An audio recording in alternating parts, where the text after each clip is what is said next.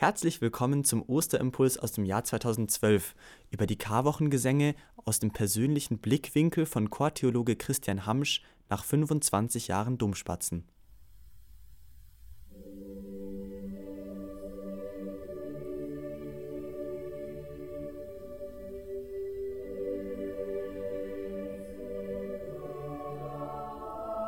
Fünfundzwanzig Jahre sind vergangen, seit ich jene Klänge zum ersten Mal gehört habe.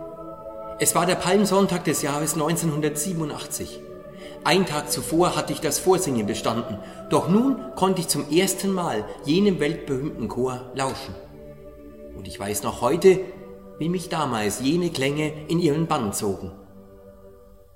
In den 25 Jahren habe ich die unterschiedlichsten Gesänge von den Dummspatzen gehört oder selbst mit ihnen singen dürfen.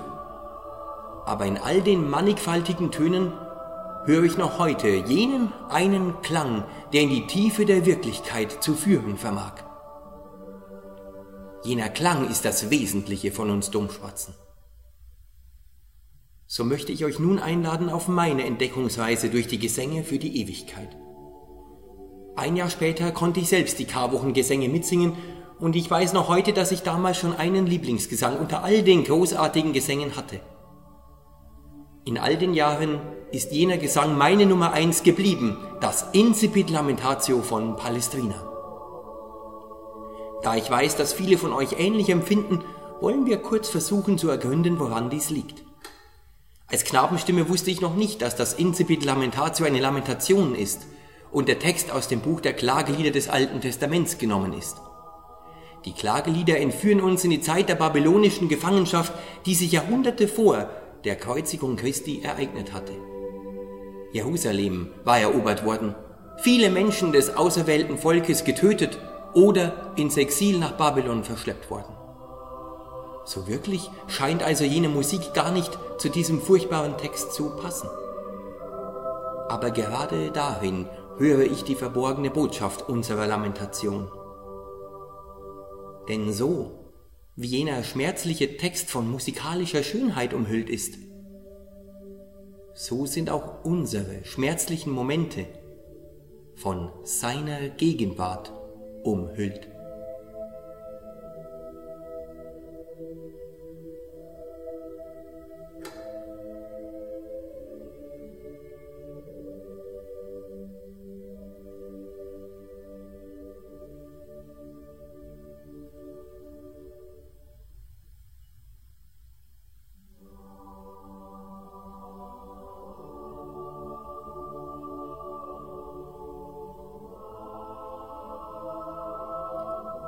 Als Männerstimme wusste ich, dass es eine Weiterführung unserer achtstimmigen Palästina-Lamentation gab und dass diese notiert in alten Schlüsseln in unserem Archiv schlummerte. Letztes Jahr nun konnte jener Gesang zum ersten Mal in unserer Kathedrale erklingen. Die Lectio Secunda führt den Text aus dem ersten Klagelied weiter. Et egressus est a filia Sion, omnis decor eus. Aber der Text, der davon erzählt, dass der ganze Schmuck von der Tochter Zion gewichen ist, wird ja selbst von unnachahmlichen Tönen geschmückt. Ist sie da nicht wieder jene verborgene Botschaft unserer Lamentation? Seine Gegenwart umhüllt eben immer unser Leben. In den Momenten unseres Glücks, ebenso wie in den Momenten unseres Elends.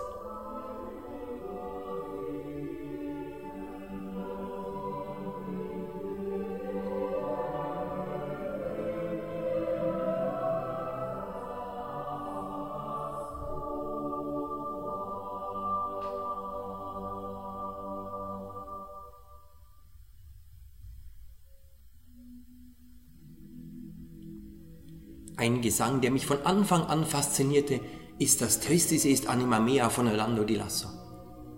Als Knabenstimme im Sopran 1 wunderte ich mich, dass wir Soprane in einer so hohen Lage fernab von den anderen Stimmen unsere ersten Einsätze zu singen hatten. Aber allmählich verstand ich die Genialität der Komposition.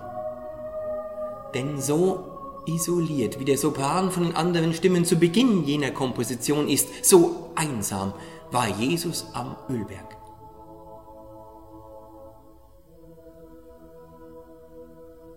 Er erduldet seine Einsamkeit, seine Trauer für alle Menschen, für uns, für mich. Er zittert in seiner Einsamkeit für alle Menschen und auch heute leidet Gott mit allen Menschen, die einsam und verlassen sind. Aber in Lassos Motette prophezeit Jesus seinen Jüngern auch, dass sie die Flucht ergreifen werden. Vos fugam capietis. Früher habe ich nicht verstanden, wie die Jünger die Einsamkeit und die Trauer des Herrn am Ölberg übersehen konnten.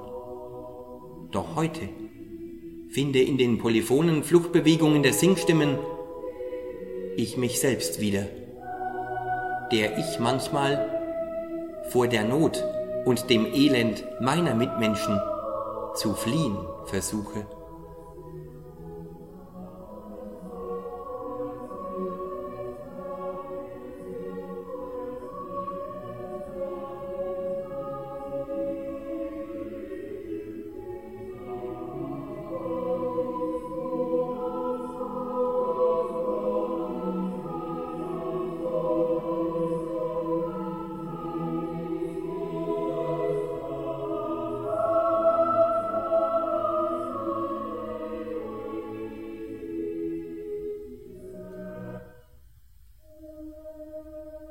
Ein Gesang, den ich als Schüler noch nicht in seinem Reichtum erkannte, war das Ecce Vidimus von Ingenieri.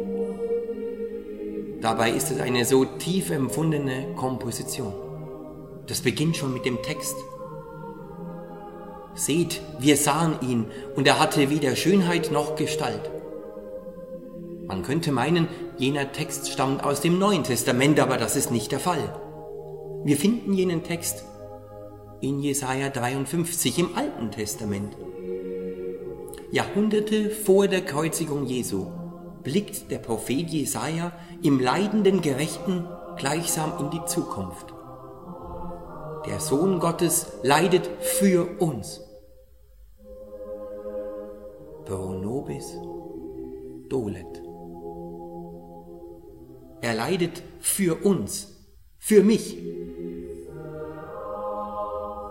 Er am Kreuz reicht mir in seinem Schmerz seine Hand, um mich in meinem Schmerz zu halten. Ja, es ist wahr, durch seine Wunden sind wir geheilt. Cuius libore, sanati sumus.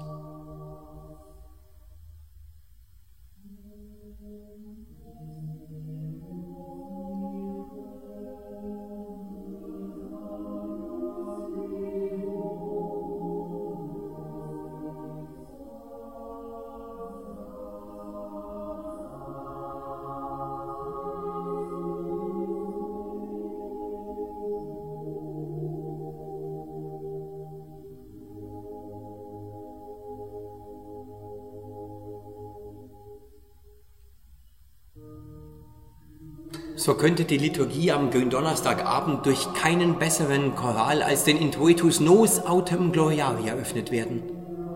Ja, denn für uns gehört es sich, uns im Kreuz unseres Herrn Jesu Christi zu rühmen. Denn in ihm ist das Heil, das Leben und unsere Auferstehung.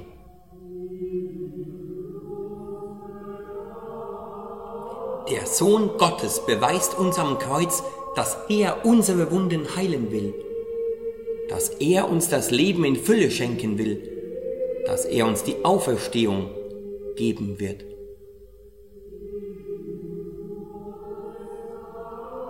Die heilige Messe am Gründonnerstag hat mich schon als Kind fasziniert. Denn die Liturgie vom Gründonnerstag bis zur Osterliturgie wird als ein einziger großer Gottesdienst gefeiert. Und wenn nach dem Gloria die Glocken und die Orgel verstummen, tritt eine andere Stimmung in unserer Kathedrale ein. An jenem Abend werden die Ereignisse wieder gegenwärtig, die sich am Abend vor dem Tod Jesu zugetragen haben. Und an jenem Abend geschah etwas ganz Ungeheuerliches. Jesus wäscht seinen Jüngern die Füße. Ich erblicke darin eine Schlüsselstelle, denn in jenem einen Moment kann man sehen, wie Gott ist und wie wir sein sollen. Der Höchste beugt sich zu seinen Jüngern, zu uns herunter.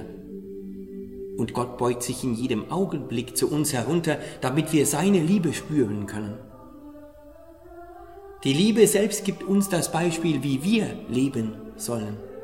Auch wir sollen uns herunterbeugen zu unseren Mitmenschen, dienen. Und in der Vertonung von Karl Norbert Schmidt singen wir sein neues Gebot. Liebt einander. Wie ich euch geliebt habe, so sollt auch ihr einander lieben. Daran werden alle erkennen, dass ihr meine Jünger seid, wenn ihr einander liebt. Zu lieben, wie er liebt, wird nun zur Lebensaufgabe für den, der verstanden hat, dass Gott die Liebe ist.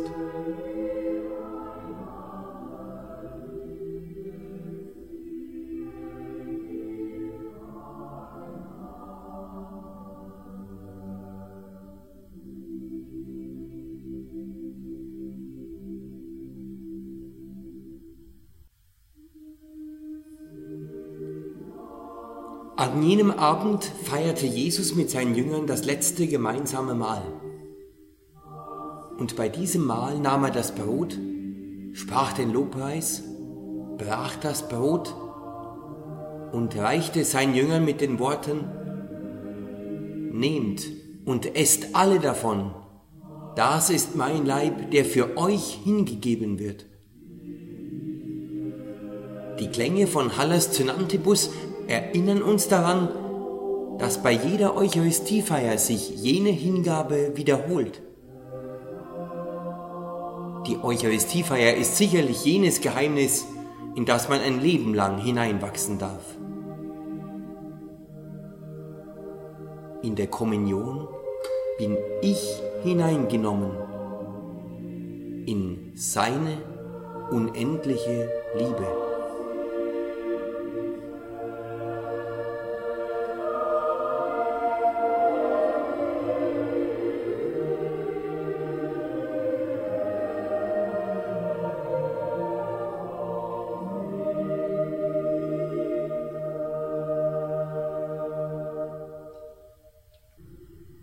Am Ende der Liturgie am Donnerstagabend wird jener Choral erklingen, den ich für den schönsten Choral halte. Christus factus est pro nobis. Schon als Schüler durfte ich jenen Choral häufig in der Osterkuppe bei Herrn Liebel singen. Der Text stammt aus dem Philipperbrief von Paulus, Philipper 2, 6 bis 11. Christus war gehorsam für uns bis zum Tod, bis zum Tod am Kreuz.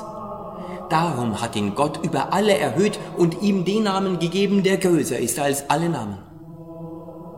Ja, Gott steigt in unser Menschsein herunter, um uns in seine Herrlichkeit zu führen.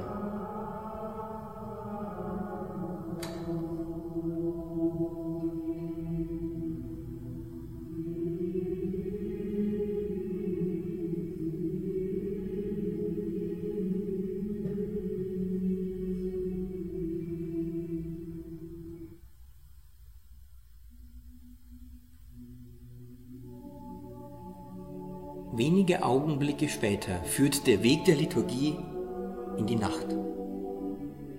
So wie auch unser Lebensweg manchmal in die Nacht führt. Noch einmal dürfen wir mit Jesus hinaufsteigen zum Ölberg.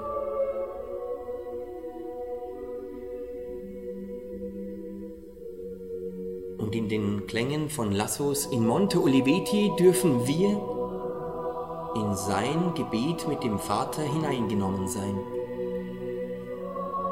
Vater, wenn es möglich ist, gehe dieser Kelch an mir vorüber.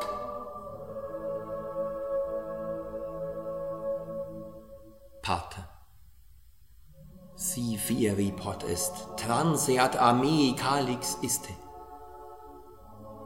Und in der Polyphonie bei den Worten transeat a me kann man die Aufgewühltheit Jesu ja geradezu spüren. Es ist jene Aufgewühltheit, die auch unser Leben kennt.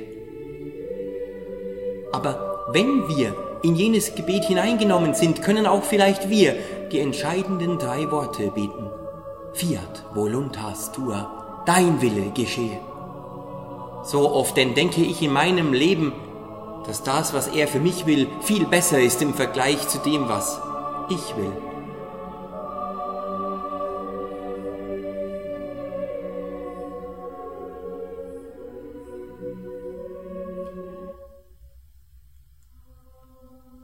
Nur wenige Stunden liegen zwischen jenem Abend und dem Todestag Jesu. Und in der Trauermette am Karfreitagvormittag werden in unseren Gesängen jene Ereignisse wieder gegenwärtig. Besonders ans Herz legen möchte ich euch das Kalliger Wehrhund von Vittoria. Kalliger Wehrhund, oculimea flitum. Dunkel geworden sind meine Augen vom Weinen. Nur wenigen Menschen bleibt jener Schmerz erspart, der im Kalligaverhund so einfühlsam besungen ist.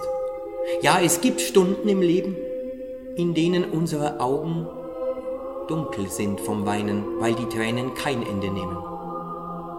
Es gibt ein Elend, das unser Herz wie ein Messerstich zu durchdringen vermag. Und jenen Messerstich kann man sogar hören bei den Worten Si es dolor im hohen F des Soprans.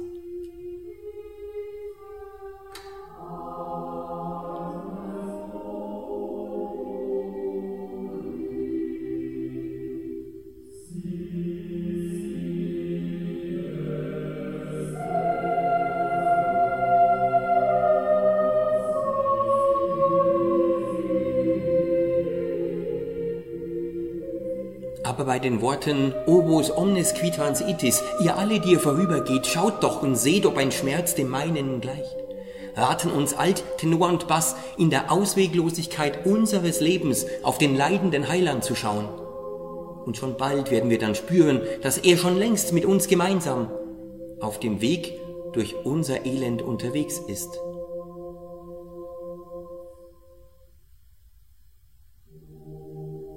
Am Kreuz vorübergehen werden wir in der Karfreitagsliturgie mit unseren Gesängen. Und ein Gesang, der mich jedes Jahr aufs Neue bewegt, ist das Populemeus von Vittoria. Es ist die Frage, die mich beschäftigt. Gott fragt sein Volk, also uns. Mein Volk, was tat ich dir? Oder habe ich dich betrübt? Antworte mir. Und die Solisten werden stellvertretend für uns mit dem Trishagion antworten. Heiliger Gott, heiliger Starker, heiliger Unsterblicher, bitte für uns. Aber lasst mich jene Frage anders formulieren. Mein geliebtes Kind, ich habe alles für dich getan. Ich habe für dich die Welt erschaffen bin für dich Mensch geworden.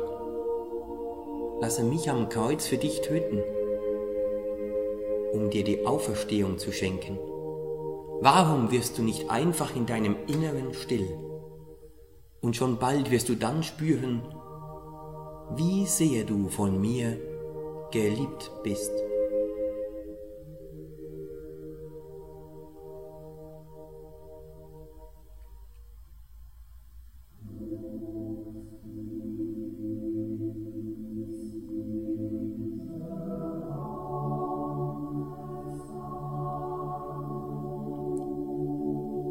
Schon als Junge faszinierte mich das geheimnisvolle Coax Fidelis von Palestrina. Als Knabenstimme wusste ich natürlich noch nicht, dass der Text des Coax Fidelis aus der achten Strophe von dem Kreuzeshymnus Pangelingua gloriosi Pölium Certaminis von Benantius Fortunatus genommen ist. Die überirdischen Harmonien im Mittelteil jener Komposition lassen das Kreuz als einen Diamanten erstrahlen in dem uns die Liebe Gottes entgegenfunkelt.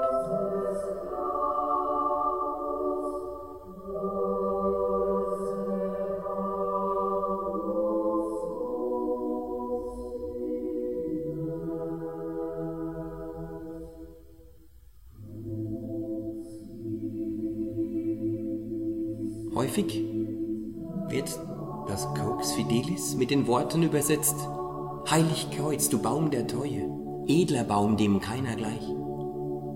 Und die Ostergruppe erinnert sich nun daran, dass sie jenen Kreuzeshymnus ja schon in den Trauermetten singen wird. Ja, das Kreuz ist der Baum des Lebens.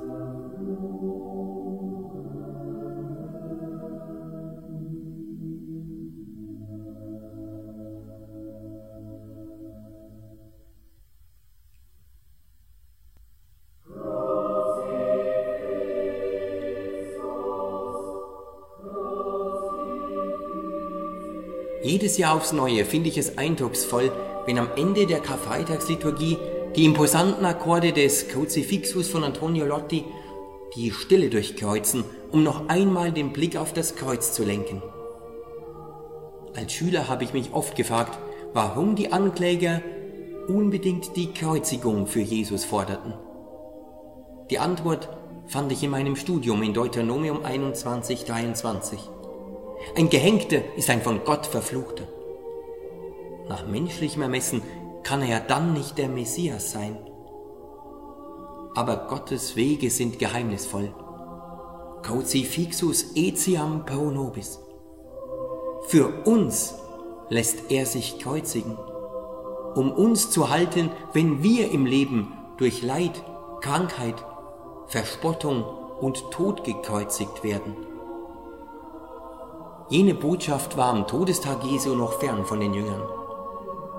Sie waren vom Kreuz geflohen, aus Angst und Verzweiflung. Der Meister war getötet worden. In ihren Augen war die Liebe getötet und die Hoffnung begraben worden.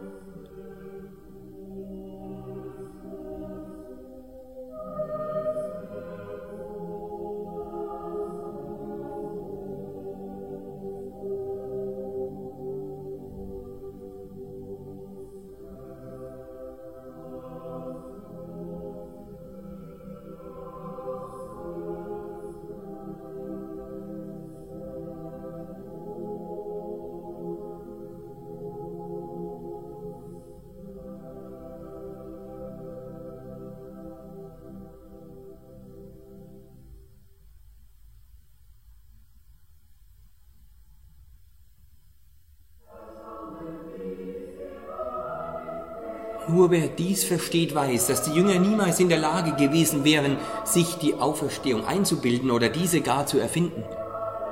Nur die Begegnung mit dem Auferstandenen gab ihnen das Leben zurück.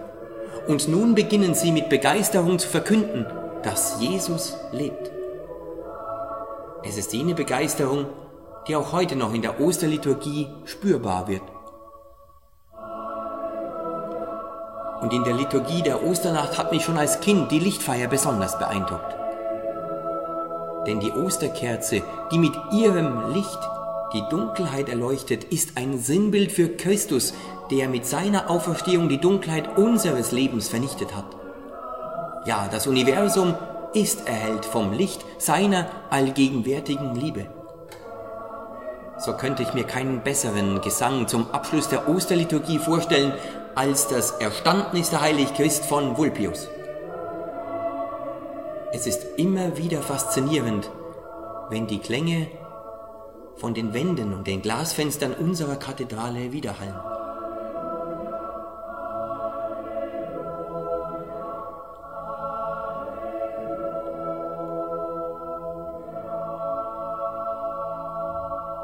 Das Erstanden ist der Heiligchrist ist der krönende Abschluss unserer Karwochengesänge.